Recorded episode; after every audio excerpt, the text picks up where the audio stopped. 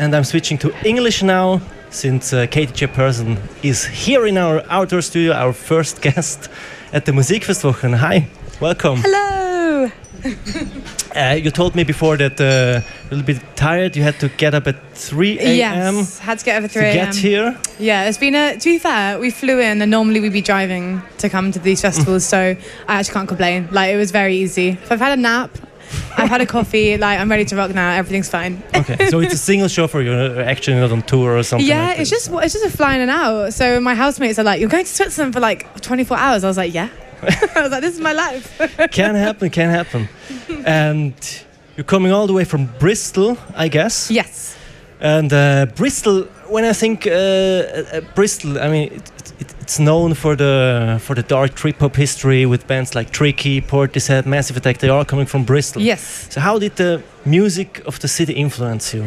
I think it was um, mainly I grew up in the West Country anyway, and I think um, to me it made more sense to go to a city that was closer to where I grew up, which felt like separate to the London scene, where I think there's a lot more space to find your own sound. Where I think in London it can be a lot more pressured and it's a lot more of a certain kind of stamp. So I think in Bristol it's exciting that, that you know there was the kind of trip hop scene, but I think there's a very eclectic kind of um, music scene that was kind of always changing. So it felt like it's really easy to slip in there and then start your own thing without feeling like you have to kind of follow in someone else's footsteps. It's like a very nice. There's a lot of space to be your own artist. Okay. Yeah. So it's not only this. Uh, it's just the most common uh, scene we Yeah. know. The, Yeah. this, uh, yeah, it's a lot more kind of unique. Everyone, there's so many different genres, and yeah, I think it's like I think we all feel really proud about the bands like Portishead and Mass Attack that have come out of Bristol. But I think they've kind of given a space where their music was so exciting and new that there's space for other artists to find their own genre and stuff. okay. Yeah. Um, on the other hand, the Musikfestwochen, the festival, they uh, they say that you have a when they describe your music that you have a voice like a, a mom from Texas in the 70s. But I mean, you don't have really have a Texas accent. No, no, I feel like that was um yeah, I think someone kind of uh was like, How would you describe your music and your vibe? And I was like, Texan mum. But I feel like that was at the beginning of my career and I think my first record was slightly country. And I think I maybe did pigeonhole myself slightly. Because I think now it's when I- you think of this my set, it's a real mixture of, you know, there's tonight that's slightly country and there's return, but then there's songs like Alligator and um, Talk Over Town that are slightly branching out from that scene. So yeah, I think I just thought it was funny to say that. I was like, yeah, Texan mum, but I literally have the Okay, most like okay. West Country, just British accent. Okay. I'm not from Texas, Uh, I can hear it. but if you can tell. in my research, I also read something about like, but probably that's the thing you wrote. I don't know, a mix between um, Kate Bush and Dolly Parton or something like this. Yeah, or- I feel like I have. I like to call my voice. I have a nasal twang. Like I have quite a nasal high voice um, for some reason. Then I think I my falsetto is quite high. So I think I'm also love Kate Bush. So she's. I think she's been a big inspiration for me. But then I think I've also got a slight vibrato that sounds a bit country sometimes. Mm. So it's a real mixture. But it's funny because I think when I speak, you wouldn't think that the voice that comes out, everyone's like, "What? Like you talk like this and then you sing like that? Like it doesn't make sense." like what? Which I also agree. bit confusing. but honestly, to describe your music is a little bit difficult. So we also discussed, uh, my colleague here, Severin, and myself, we, we discussed uh, when we heard your sound check that sounded a lot different as we expected when we listened to your music on the record. Yeah.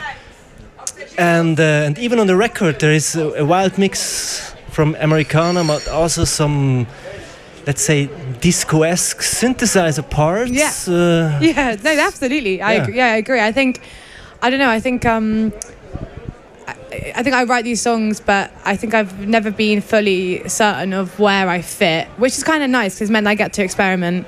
And then one song like take the take back the radio is like disco, and then you have the more Americana stuff like tonight. Um, but yeah, I think it just seems. I think I'm inspired by a lot of like Crosby, Stills, and Nash, but then I'm also inspired by like you know Kate Bush and a lot of kind of 80s disco. So for some reason it all mixes together, and then I think every song you can put different clothes on, and you know I think I'm lucky that I got a freedom that I haven't just released my first record being like this is an indie rock record. It's like all of it was slightly different, which I'm I hope is the case. And just a personal question uh, that interests me.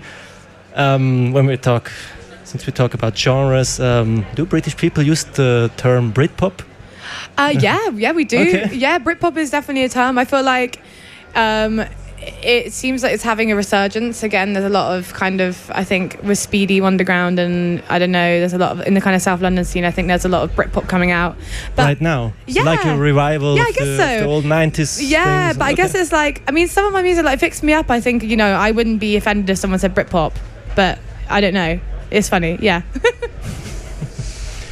Um, I also read that um, your latest record is Sound of the Morning. yeah. You, you had not another in between. No, so just Return and Sound of the Morning. Okay. But I'm working on a new record at the moment. Okay. Yeah. Um, I read that Sound of the Morning um, was created in a chill out phase. So how how can we? What, what can you Yeah. imagine? Um, I guess uh, summing that up is it, it was written in lockdown really, Okay. and I had like nothing to do, like obviously we're all inside, um, and I thought you know. This is a prime opportunity where I've been complaining that I have no time. I got like months and months ahead of having to stay inside. So I thought, you know, I should probably get on and write another record because I mean, my first record came out in lockdown, so couldn't promote it, couldn't tour it. So I think I felt like by the end of lockdown, when I had all this time, I was like, I might as well start the next one and just go for it. So it was chill out. I think I decided to chill out for like four months. I was like, okay, lockdown, forced chill, and I was like, right, back to work. And so it was good to have a bit of space. To then, I felt really ready to like, you know, creative, just like vomit. You know, vomit all like the creativity. Okay. was it hard to get back to work or? Um, yeah, I think it's hard because you know we weren't able to go like to other places to be creative. We had to be always in our rooms. Like you know, I had to have my little home studio. So you know, you are on your own a lot, kind of being creative, which isn't a bad thing. But I think I was excited when I could go back out and work with other people again, just because it's good to have other input. okay. Yeah. Mm-mm. And uh, you released on Heavenly Records, Yes. which is a really nice label. I know the label from bands uh, I discovered at a really nice festival in England. I'm pretty sure you're familiar with that. It's the End of the Road Festival. Oh, End of the Road is great. yeah, Yeah. I saw the toy there and Oh, yeah, uh, Toy. Wytches. yes. That's why I know the Heavenly Yeah, they were like that yeah. was like um I remember when I was a teenager and there was a bands that's kind of when I first kind of heard of Heavenly through bands like Toy and The Wytches because it was really cool music and you know we were little indie teenagers and um, but yeah, I mean, it's got such an eclectic lineup. Like, we've got Gwenno from Wales and H Hawkline, and then Baxter Dury, and yeah, it's a really.